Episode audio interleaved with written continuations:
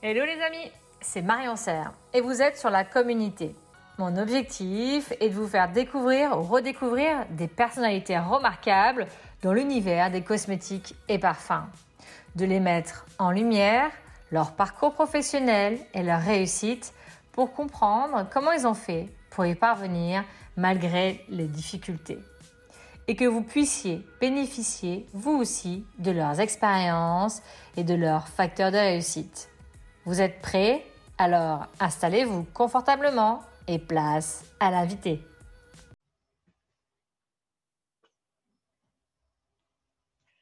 Bonjour Frédéric. Bonjour Marion. Je suis ravie de vous accueillir aujourd'hui euh, pour euh, parler de votre parcours euh, professionnel et de votre société, donc Exact Cure, que j'ai découverte. C'est un plaisir partagé. Merci. Et qui m'a justement, quand j'ai vu ça, je me suis dit, ah, ça peut être vraiment intéressant de pouvoir parler de la solution que vous proposez, puisque vous voulez développer euh, une médecine vraiment personnalisée euh, via en fait une solution donc numérique, via un jumeau numérique. Vous allez m'en dire un peu plus après. Mais avant de commencer, j'aimerais quand même rappeler votre parcours, si vous voulez bien. Bien sûr. Vous êtes un expert en modélisation pour les sciences euh, de la vie. Vous êtes euh, d'abord ingénieur de l'école physique et de chimie de Paris et vous avez deux doctorats, un en pharmacie et un en euh, PhD en cancérologie. Vous avez commencé euh, votre carrière par une carrière académique en biomodélisation à l'université. Et puis après, vous êtes rentré dans le privé pour justement manager des équipes de recherche et développement pour la société Sobios, qui a été ensuite rachetée par Dassault Systèmes. Tout à fait ça. Ça ne rajeunit pas, mais c'est exactement ça. Et puis, euh, donc, euh, l'histoire commence en 2017 pour euh, Exact Cure, qui vous aviez envie vraiment de développer une médecine personnalisée. Donc, vous avez commencé le chemin de l'entrepreneuriat pour lancer votre société avec deux autres compères en 2018, qui est vraiment en fait de développer, d'avoir dans son smartphone, hein, euh, voilà, on voit pas très bien, mais c'est sur son smartphone, d'avoir un jumeau euh, numérique qui va euh, simuler en fait les réponses personnelles à un traitement médical et qui va aider à trouver le meilleur traitement, le meilleur dosage pour que justement le patient puisse personnaliser son traitement. vous êtes, c'est autant adressé autant pour le patient que pour les professionnels de santé, que pour les laboratoires pharmaceutiques qui veulent tester de nouveaux médicaments. Et vous avez avec vous un comité scientifique et médical qui vous aide justement à développer cette euh, solution euh, donc euh, numérique, ce jumeau numérique au mieux et pour répondre au mieux à une médecine juste et saine. Est-ce que ça vous va? Oui, c'est un, bon résumé en effet. C'est très bien. C'est ça. On est effectivement on est parti de trois illuminés et puis on est arrivé à une boîte qui tourne aujourd'hui environ 25 personnes, dont un comité scientifique en plus de ces 25 personnes qui nous conseillent effectivement à la fois sur les aspects de modélisation, sur les aspects euh, de santé et sur des aspects stratégiques bien sûr. Tout à fait. Super. Est-ce que vous voulez rajouter deux mots sur justement la société Exacture par rapport à sa caractéristique? Alors oui, c'est une vraie start-up, on va dire. C'est, vous avez bien résumé, on est une vraie start-up. On, est parti sur un pari, effectivement. Et euh, on l'a développé, on l'a aujourd'hui. On a, développé ce jumeau numérique qui est en fait, euh, vous l'avez bien dit, dans l'écosystème du patient et, du professionnel de santé et qui est, chose importante, un dispositif médical. Donc il y, a, toute une réglementation autour de ça et qui vraiment assure une qualité de, prédiction de la réponse pharmaceutique, effectivement. Super. Alors justement, quand, vous avez euh, débuté euh, ce projet, euh, ce début de start-up, quels étaient les objectifs que vous visiez? Alors, c'est complexe, effectivement, c'est tout un enchevêtrement d'idées à une start-up. Mais s'il y avait un moment fort que, je, devais me rappeler, c'est vraiment un jour dans un, café à Paris l'idée source, hein, la chose qui a, émergé, c'est dans un café à Paris avec, euh, avec un copain, Philippe, hein, Philippe Beaune, qui est un, professeur de, à, la, fac de médecine au Saint-Père, hein, qui est un grand expert en médecine personnalisée, et qui, euh, qui, me, qui me racontait une petite histoire. Il me disait bah, Écoute, euh, Fred, toi, tu fais de la modélisation, écoute, tu peux peut-être m'aider. Moi, quand je, quand je fais cours à mes étudiants en médecine, je leur explique que le médicament, c'est compliqué et qu'il faut, rajuster, qu'il faut ajuster les doses. si vous avez un patient qui est, qui est obèse, qui, euh, il va nécessiter d'avoir une dose de médicament plus grande. C'est normal, c'est comme une dilution plus grande. Si vous avez un patient, en revanche, qui a une insuffisance rénale, le médicament s'élimine par, par l'urine, donc il va moins éliminer, il va avoir une rétention du médicament, donc il faut au contraire lui diminuer la dose. C'est comme ça que je leur explique les, ajustements euh, au début de mon cours. Et là, ce que je crains à chaque fois, à chaque cours, c'est qu'il y a un élève qui lève le doigt, qui dise mais, monsieur, qu'est-ce qui se passe si j'ai un patient qui est à la fois obèse et insuffisant rénal? Bien sûr, ça existe dans la vraie vie. Qu'est-ce que je fais? J'augmente, je diminue, qu'est-ce que je fais? Je ne sais pas. Et effectivement, c'est très empirique. Et il me dit euh, Fred, tu fais de la modélisation, de la simulation, euh, tu n'aurais pas une idée comment, qu'est-ce que je pourrais leur répondre finalement Un outil euh, pratique? Et l'idée, elle a germé de ça finalement, et de la science que que, je maîtrisais à l'époque dans, mes équipes, qui est celle de modéliser le patient. Et, du coup, ça, ça, a fait émerger en moi l'envie d'appliquer ça vraiment dans, le, un vrai écosystème. Pas seulement en recherche, pas seulement en théorie, pas seulement dans les essais cliniques pharmaceutiques en amont, mais aussi le propager jusqu'au lit du patient, jusqu'au professionnel de santé, jusqu'à son patient au jour le jour en ville, hein, le médecin, le pharmacien, l'infirmier en ville, que l'écosystème puisse profiter d'une solution qui vous dise ben, si vous êtes euh, suffisant rénal, si vous êtes obèse, si vous êtes même euh, vous avez un problème hépatique, si vous avez une mutation, une maladie, je ne sais quoi, vous répondez pas comme votre voisin. Donc il faut comprendre votre réponse et il faut de manière simple que vous, vous la compreniez en tant que patient, ce qui est un défi, hein, montrer au patient comment, comment le médicament marche, et également bah, pour votre professionnel de santé qui puisse vous suivre, qui puisse au mieux adapter vos médicaments. C'est un peu, ce, comme vous disiez, cette vision de la médecine personnalisée et participative euh, du patient. Ah, j'aime bien ce côté participatif, justement. Oui, tout à fait. Mmh. Tout à fait. C'est intéressant parce qu'en devenant acteur, euh, au fond, à quoi sert l'application patient? Euh, Elle sert à l'impliquer finalement aussi, à l'impliquer dans son traitement. Et notre simulation, le patient, il la voit comme, presque comme un jeu, si je caricature. Ah, le médicament, euh, euh, voilà comment il joue, comment il, va influencer mon organisme. Ah, c'est un jeu, un jeu dangereux. Hein. je vois bien que si je le mets dans le rouge, ah, je, vais, euh, je vais me mettre en danger. Donc, finalement, avant, avant, avant Exacture, bah, les patients, c'est un peu comme s'ils pilotaient une voiture, mais qu'ils n'avaient pas de, compteur de vitesse. On leur dit, attention, 130, c'est la limite. Ok, mais moi, je conduis sur l'autoroute et bah, je ne sais pas, est-ce que je suis à 120, 140 bah, nous, on donne ce compteur de vitesse au patient. On lui montre, on lui permet de contrôler, de monitorer, de comprendre comment, en fonction du temps, son médicament va marcher.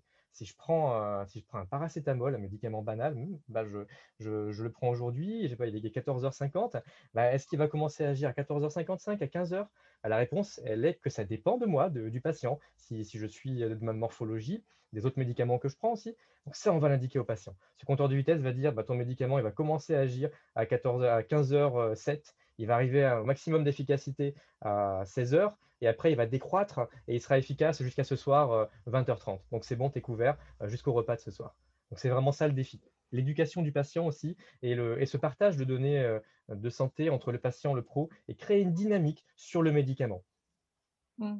Oui, tout à fait. Justement, comment vous avez fait pour mettre en place justement ce, ce système-là? Quelles sont les différentes étapes? Vous avez mis en place pour développer cette, euh, cette application? Alors, je dirais que c'est concentrique. D'abord, ça a été le cœur. Euh, alors, nous, on est des scientifiques, on est, des, on est un peu des geeks, il hein, faut, faut, reconnaître, on aime bien la science, la techno. Mais euh, ce qu'on voulait avant tout, c'est pas faire de la science pour la science ou de la techno pour la techno. On voulait, enfin notre vision, c'était, euh, ben, suite un peu à cette anecdote que je vous ai racontée, c'était de, vraiment l'appliquer à, un vrai écosystème, que ce soit utile dans la vraie vie, qu'on ait une utilité euh, euh, sociale, sociétale, en plus de, faire un joli système technologique sympa. Donc le système, il faut quand même le faire, et c'était la base. Comme on est des scientifiques, ben, on, a, on a d'abord travaillé sur les aspects de modélisation et de science. Parce que derrière euh, cette question, c'est facile une phrase de dire en une phrase, ben, je vais vous personnaliser votre, votre traitement et je vais vous montrer comment vous réagissez. Mais en pratique, c'est n'est pas simple. Il y, a vraiment, il y a vraiment un vrai défi mathématique, de modélisation et, euh, et de pharmacologie. Donc ça, on a commencé par développer ce cœur. Ensuite, on a fait euh, la couche euh, externe qui a été la, couche d'interaction avec les patients.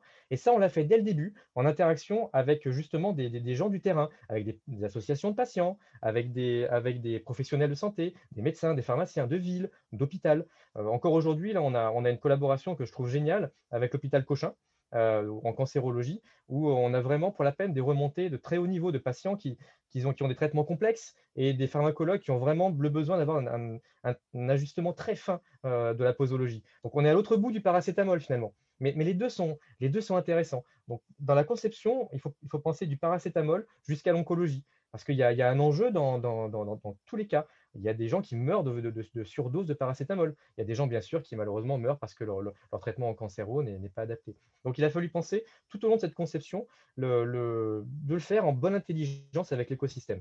Donc, c'est ce qu'on a fait. On a fait des tests avec des patients. On a, on a effectivement euh, développé notre, notre dispositif qui est un dispositif médical, ce qui nous contraint aussi, hein, mmh. mais, ça nous contraint pour, pour, le bien. Il faut que les prédictions qu'on donne soient de suffisamment bonne qualité pour pouvoir être présenté à des, à des, à des gens dans la vraie vie. Donc ça, on l'a fait. Le dispositif euh, est sorti, on l'a updaté. Et euh, voilà, c'était un cheminement. Bien sûr, dans, quand, je pense euh, à ces mois passés, il y a, enfin ces années passées maintenant, le temps passe, c'était aussi un cheminement aussi d'entreprise, d'entrepreneur aussi. Parce que tout ça, bien sûr, ça ne se fait pas juste en développant le, produit. Il faut développer l'entreprise. Donc, on est passé de 3 personnes, puis 5, 10, on est, on est 25, 25, 27, ça dépend un peu des stagiaires. Et, mais on, voilà, on est, en train de croître. On a fait des levées de fonds. On a eu des partenaires qui nous ont, qui nous ont accompagnés. Donc, un fonds d'investissement, un One Rack Time, qui, a qui nous a accompagnés en 2019. On a eu, je citerai aussi BPI, hein, donc l'État finalement. On a, on a été accompagné aussi, on a, on a gagné, on a gagné des, subventions, des prix aussi qui nous ont permis de, continuer notre aventure. Et là, on a une étape d'ailleurs de notre aventure où on est en train de, faire une nouvelle levée de fonds pour encore grandir, pour poursuivre notre, route. Et, et je vous ai dit, on est une start-up, mais on est une vraie start-up. Dans ce cheminement, on n'a jamais visé la facilité, jamais. En fait, on n'est pas une belle PME. On pourrait croire, mais on n'est pas une belle PME. On est une start-up. C'est-à-dire qu'on vise, euh, on vise plus haut. On pourrait se satisfaire d'être, oui, euh, une belle entreprise qui a déjà des clients, on, gagne de l'argent, mais on ne veut pas stabiliser ça. On veut viser toujours plus haut. On est encore une source de coûts, et c'est pour ça qu'on lève de l'argent, parce que ce qu'on vise, c'est les étoiles, en fait. C'est ça ou rien. Donc, où on atteint ces étoiles, où on se crache. Et donc, la destination, c'est où euh, nulle part, on s'est craché, ou Proxima du Centaure, vous voyez. Mais sinon, euh, euh, le, but, c'est pas juste de devenir rentable demain, comme ça, rapidement. Le, sinon, bah, sinon ce n'est pas une vraie startup. Beaucoup d'entreprises se disent être des startups, mais elles n'ont pas l'essence que, je décris là. Bah, il faut cette prise de risque. Nous, on sait qu'il y a un risque dès le début, et c'est vraiment ancré dans, notre parcours. Et justement, en parlant de prise de risque, donc dans quel état d'esprit êtes-vous depuis que, ou avez-vous pour justement développer cette, cette startup? Alors, c'est, euh, il faut une vision. Il faut avoir une vision et à la fois être flexible. C'est un peu deux choses antinomiques. Il faut savoir où on va, mais se dire je, peux changer de chemin pour, y aboutir. Euh, la vision, par contre, elle est importante. Si on n'a pas un cap, si on n'a pas, si on ne sait pas où on veut aller, on, part dans tous les sens. Et on, est, euh, on peut être justement ballotté, chercher la rentabilité facile peut-être, ou alors aller dans une, dans une, dans une direction qui n'est pas du tout notre vision initiale. Mais en même temps, il ne faut pas qu'elle soit rigide, parce qu'on sait très bien que euh, le produit tel qu'on l'a imaginé il y a, quatre ans, ce n'est pas le produit tel qu'il est maintenant. Notre, jumeau numérique, il n'est pas le jumeau qu'on avait en tête il y a quatre ans, parce qu'on s'est justement confronté à la, réalité, au marché, aux utilisateurs. Donc, c'est vraiment antinomique, mais il faut à la fois avoir une direction et se dire que le chemin pour atteindre ce but, il n'est pas droit, il est sinueux, et il y a, plein de bifurcations possibles. Il n'y a pas un unique chemin d'ailleurs pour, y atterrir à cette destination. Mais euh, d'un point de vue psychologique, je dirais, c'est aussi assez perturbant. C'est euh, à la fois des phases d'euphorie, parce qu'on a vraiment, voilà, on a eu des, moments de joie, on a, on a, on a, des accomplissements, on a, on, a mis depuis peu notre application sur le marché, donc ça c'était un énorme, euh, un énorme euh, accomplissement. On a signé des, jolis contrats. On, a, là, on, a, on vient de signer UPSA, d'ailleurs, qu'on a annoncé il n'y a pas très longtemps. Donc, on travaille aussi avec, avec le labo UPSA, qui est un bel accomplissement.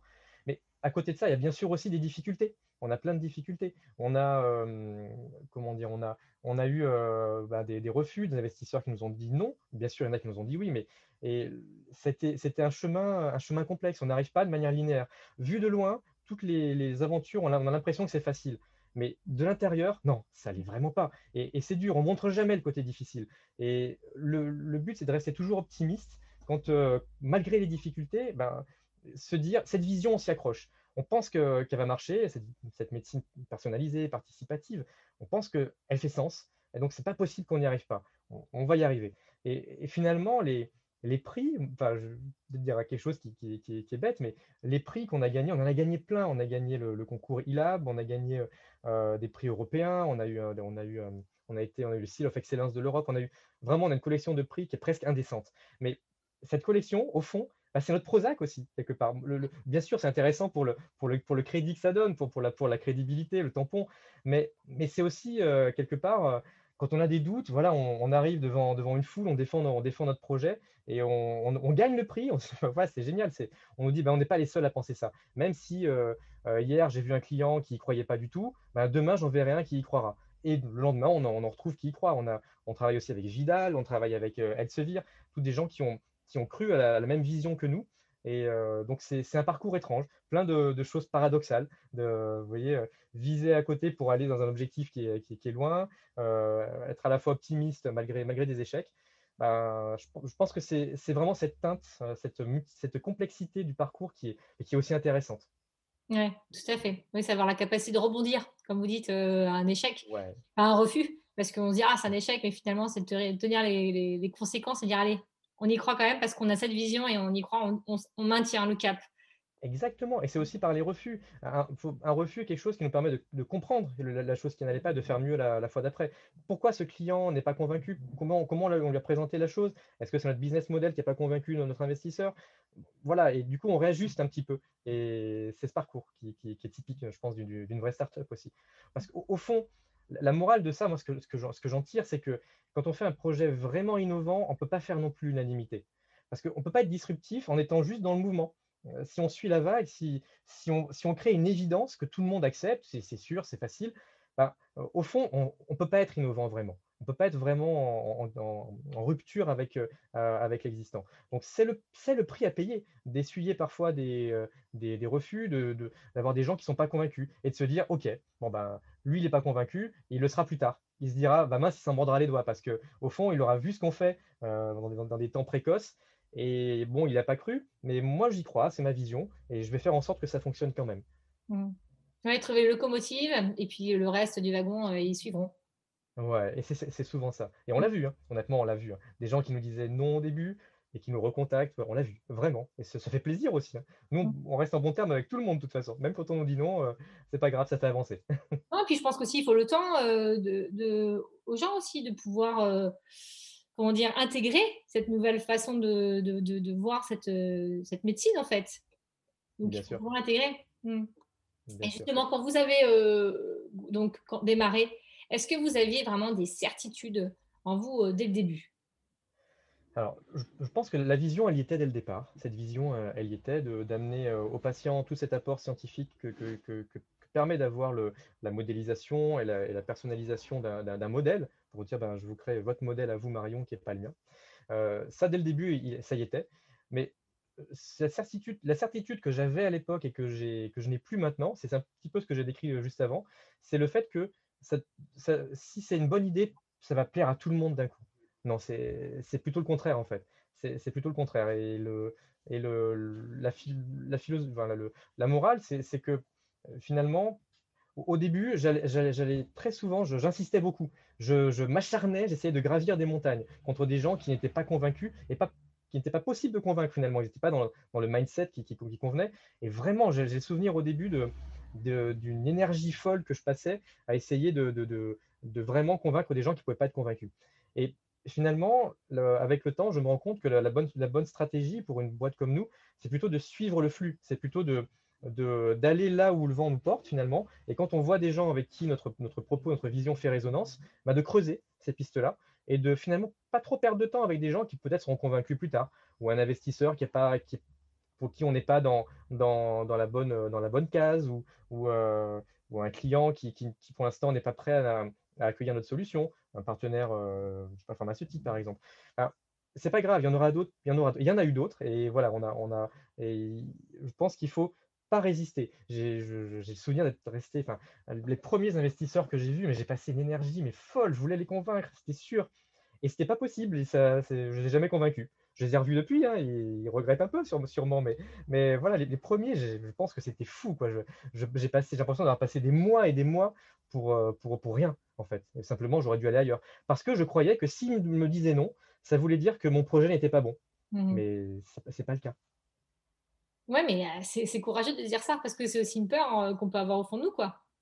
Bien sûr. Complètement. Parce que c'est votre bébé quand, quand vous portez un projet, c'est votre truc, votre idée. Vous, vous êtes pas votre bébé. Vous n'avez pas envie que les gens vous disent il est moche votre bébé. Et ben pourtant ils vont vous dire ça au début certains. Et vous vous allez dire mais regardez non il est joli, il a de beaux yeux, il a une jolie bouche. Regardez, ben, c'est pas grave. Il y en a d'autres qui le trouveront beau votre bébé. Donc voilà, petit peu ça. C'est exactement ça, mais je suis tout à fait d'accord. Donc, euh, donc euh, pour compléter ce- cette question sur les certitudes, donc vous avez appris qu'il fallait peut-être un peu lâcher pour, euh, pour pouvoir euh, aller plus dans le, dans le mouvement et accueillir ce qu'elle accueillir au niveau de vos ben, prestataires, on va dire. Est-ce que vous avez appris d'autres choses qui, depuis, ou est-ce que vos certitudes ont un peu évolué? Déjà, c'est une belle évolution que de, ne pas s'acharner dans des pistes qui sont, qui sont bouchées dès le départ. Euh, euh, sur le, il y a des choses qui ont évolué sur, sur par exemple, la perception du, du patient, sur, sur l'élargissement aussi à d'autres, à d'autres domaines. On voit que ce qu'on fait, est, euh, c'est vrai qu'on l'applique à la santé, mais on pourrait l'appliquer à plein d'autres choses. On peut l'appliquer, on peut l'appliquer à la nourriture. Donc ça, c'est des visions pour, pour le futur. Les ouvertures ont changé. Donc peut-être dans, dans de la, nu- la nutrition, euh, de la cosmétique, peut-être, on en parlait avant, avant de faire l'interview. Euh, ouais, complètement. On a, d'ailleurs commencé à penser à des projets annexes un petit peu en sous-marin, où, euh, on imagine justement pour, euh, non, pas de la santé, mais on va dire du bien-être aussi, des évolutions de notre concept, pour euh, savoir si, comment ce qu'on avale aussi nous fait du bien à notre corps, et ou, des produits naturels aussi. hein. Parce que les produits naturels, les, les- les plantes aussi qui sont utilisées en cosméto ou, euh, ou en complément alimentaire, bah, elles ont des molécules dedans, des molécules actives. Donc elles aussi, on peut, on peut les intégrer, on peut, on peut les simuler. Donc au début, cette vision très euh, santé qui était peut-être liée à mon, à mon, à mon background initial, bah, elle a aussi évolué. Et euh, je pense que plus tard, des, des- d'autres partenariats, d'autres, d'autres, d'autres branches pourraient se, pourraient se créer aussi dans, dans Exacture. Mm. Ouais, je suis tout à fait d'accord. C'est souvent comme ça, comme on disait dès le début, en fait, c'est le croisement de certaines, euh, certaines expertises qui font souvent des belles innovations. Tout à fait, Mm. tout à fait. Et d'ailleurs, on aime beaucoup les hybrides. Moi-même, comme vous l'avez dit, je, suis un hybride entre des mathématiques et, et- la santé, mais on a, on a plein d'hybrides dans, dans notre, entreprise. On a des pharmaciens, data scientists, on a, on a de tout. On a des, des, des, euh, business développeurs qui font de la biologie. Enfin, voilà. Donc, c'est, je pense que l'hybridation et le croisement, la fertilisation croisée, c'est, effectivement une source de richesse, évidemment. évidemment. Super. Merci Frédéric. La dernière question pour vous. Quel type de leader êtes-vous? Ah, c'est dur à se définir soi-même. Je, pense que s'il y avait un seul mot euh, qui, me définit, parce que c'est presque un pilier sur lequel on s'est accordé lorsqu'on a créé Exacture avec, euh, avec Fabien et Sylvain, mes, deux associés, euh, c'est la bienveillance. Je, pense qu'on avait tous les deux connu des, contextes professionnels où, on avait en tête des gens qui n'étaient pas bienveillants. Pas forcément dans notre hiérarchie, mais dans notre écosystème. Euh, ou des personnes euh, agressives en entreprise, ou des personnes qui n'avaient pas un comportement qu'on jugeait bienveillant. Et on l'a mis en grand, on l'a mis, euh, pour nous, si on devait l'inscrire au-dessus de notre porte, ce serait vraiment le, mot numéro un. Les gens ont droit à l'erreur, il faut être, il faut, si on les a engagés, c'est qu'ils sont compétents. Et cette bienveillance, elle est importante pour qu'ils progressent et pas se braquer contre des gens. S'ils font des erreurs, s'ils font quelque chose qui ne, nous satisfait pas, ben, comme nous, on a fait, on a fait des erreurs en allant peut-être prospecter des fois des clients qui n'étaient pas adaptés, ben, eux, ils font des erreurs, ils apprennent comme ça. Et euh, ils grandiront en faisant des erreurs. Et euh, je pense qu'ils grandiront d'autant plus qu'on les rassure en leur disant T'inquiète pas, tu ne perdras pas ton job dans l'entreprise euh, si, si ce que tu fais, ce n'est pas, adapté. Et par contre, voilà, ce qu'on ne supporte pas, c'est les. Ben, c'est la malveillance, l'énervement, si des gens ne sont pas, enfin, ne gardent pas le- leur sérénité dans l'entreprise. Je pense qu'il le faut. Il faut, euh, il faut toujours avoir ce regard, prendre un peu de recul sur ce qu'on fait et, et pas, euh, pas mettre d'affect négatif dans, dans, notre, dans notre quotidien. Parce que ça nous, ça, nous bouffe au fond, ça, ça, ça nous, ça nous ronge, ça crée un écosystème négatif. Donc voilà, même moi, c'est un luxe euh, auquel je tiens, d'être content tous les jours quand je vais à mon travail. Eh, À ce sujet, est-ce que vous avez un mantra par rapport à ça? Parce que des fois, il y a quelque chose qui vous dit, euh, qui vous remonte le moral, justement, tous les jours en disant, allez, je, lis cette phrase et ça me, ça me maintient, ça me stimule. Ah, c'est ouais, il y a y a y a y a des choses. Alors, heu, moi, ce qui m'a enfin, les retours de patients. Honnêtement, c'est la chose nu numéro un. Je pense pas qu'on ait un mantra nous-mêmes entre nous qu'on se répète, heu, comme ça en se tenant tous par les bras. Mais par contre, heu, ce qui nous stimule, c'est les retours de patients. Et quand on fait des tests, alors on les voit pas tous, d'ailleurs, on n'a pas le droit de voir certains patients parce que ce sont des données privées, donc il y a une sécurisation des données. Mais, heu, quand on fait des tests vraiment où nous on participe, on a le retour des patients qui nous disent: «Vous avez évité un accident, j'ai compris grâce à vous le médicament» ou bien, j'en ai eu un qui m'a dit une fois: «Ah si, si j'avais eu votre solution il y a il y a 3 ans, bah, j'aurais pas été hospitalisé». Tout ça, c'est des choses qui vraiment nous nous donnent la pêche, vraiment et la banane, très Mmh, ouais, clairement. ouais, carrément et qui qui donne envie de Mmh. continuer quoi, carrément. Je suis tout à fait d'accord. Complètement, Mmh. complètement. Justement, bah, Frédéric, si on veut vous suivre, comment on fait? Alors, il y a plein de manières différentes. Alors sur LinkedIn, déjà, vous pouvez trouver mon profil, hein, Frédéric Dayan. Heu, notre site internet aussi, heu, ExactCure, www.exactcure.com. Heu, ben, vous avez plein d'informations sur nous. Vous avez aussi un formulaire de contact. Donc si vous voulez, heu, si vous êtes professionnel de santé, si vous êtes, heu, un patient, si vous voulez en savoir plus, allez sur le site, contactez-nous. Si vous êtes aussi, dans le domaine industriel, hein, bien sûr, on peut essayer d'en d'envisager des partenariats. Notre, système, en fait, on l'a conçu comme étant exportable. C'est pour ça qu'on peut, peut collaborer avec des personnes, avec des acteurs comme Vidal. Euh, c'est que c'est une boîte qu'on peut exporter aussi pour des partenaires. Donc, si vous avez envie d'avoir des simulations euh, dans votre, dans votre euh, de solution digitale, nous, euh, on peut, on est une plateforme qui permet de faire ça aussi. Super. Bah, merci beaucoup en tout cas, Frédéric, j'étais ravie.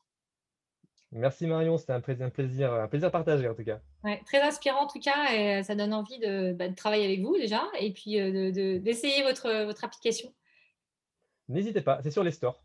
Super. Merci, puis à bientôt. Au revoir. Au revoir.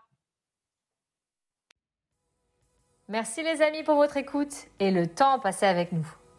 Avant de vous quitter, vous retrouverez les notes du podcast sur mon site internet et les vidéos des interviews sur ma chaîne YouTube. Vous pouvez me proposer des invités et me faire un feedback. J'ai hâte de lire vos propositions. Pour cela, rendez-vous sur LinkedIn. Et si ce contenu vous a plu, est-ce que je peux compter sur vous pour l'évaluer avec 5 étoiles sur votre plateforme de podcast préférée? Ou de mettre un avis, d'en parler autour de vous, de le partager pour faire découvrir à d'autres ces personnalités remarquables et pour m'encourager aussi à continuer l'aventure de la communauté. Merci à vous et à très vite.